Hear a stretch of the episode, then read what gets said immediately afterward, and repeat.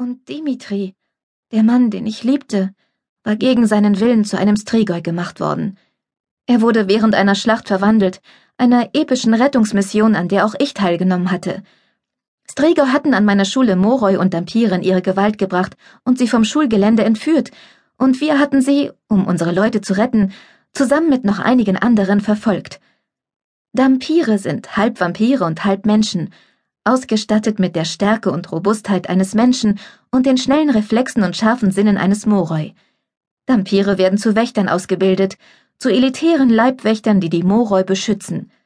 Das ist es, was ich bin. Und was Dimitri einmal war. Nach seiner Verwandlung galt er für den Rest der Moroi-Welt als tot. Und bis zu einem gewissen Maß war er das ja auch. Jene, die zu Strigoi wurden, empfanden keine Güte mehr und hatten jedes Gefühl für ihr vorheriges Leben verloren. Das war so, selbst wenn sie nicht aus freien Stücken verwandelt worden waren. Sie wurden genauso böse und grausam wie alle Strigoi. Die Person, die sie einst waren, existierte nicht mehr.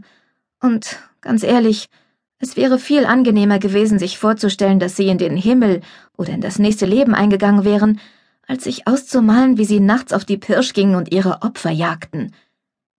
Aber ich hatte Dimitri weder vergessen, noch konnte ich akzeptieren, dass er im Grunde tot war.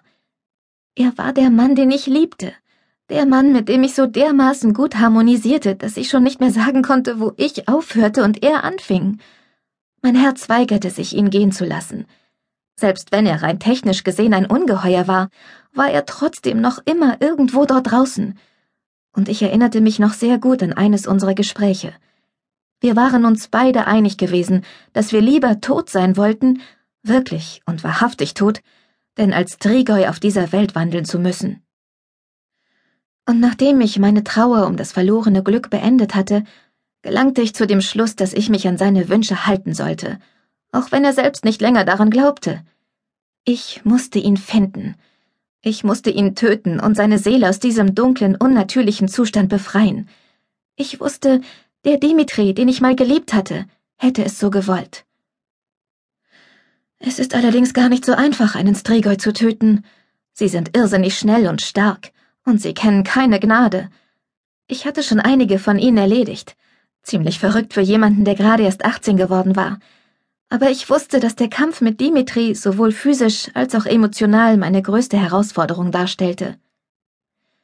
Tatsächlich machten sich die emotionalen Konsequenzen bereits bemerkbar, sobald ich meine Entscheidung getroffen hatte.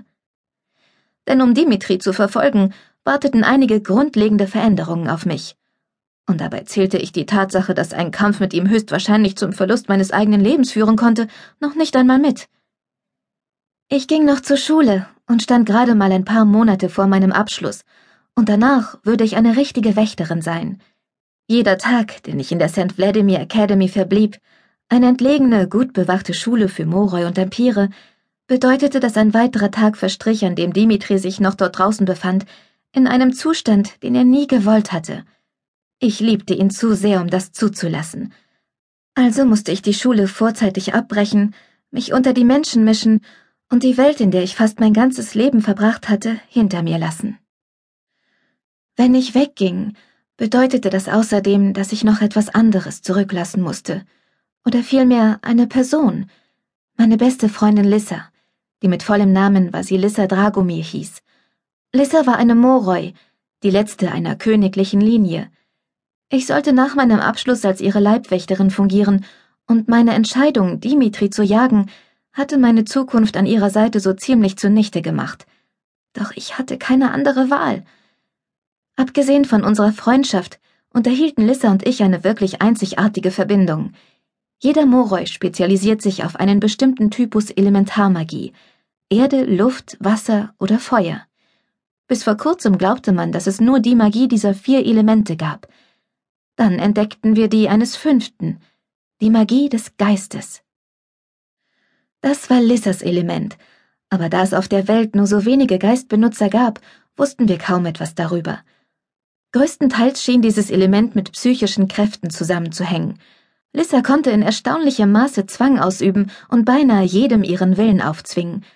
Außerdem war sie in der Lage, andere zu heilen, Und das ist genau der Punkt, an dem die Dinge zwischen uns ein bisschen seltsam wurden.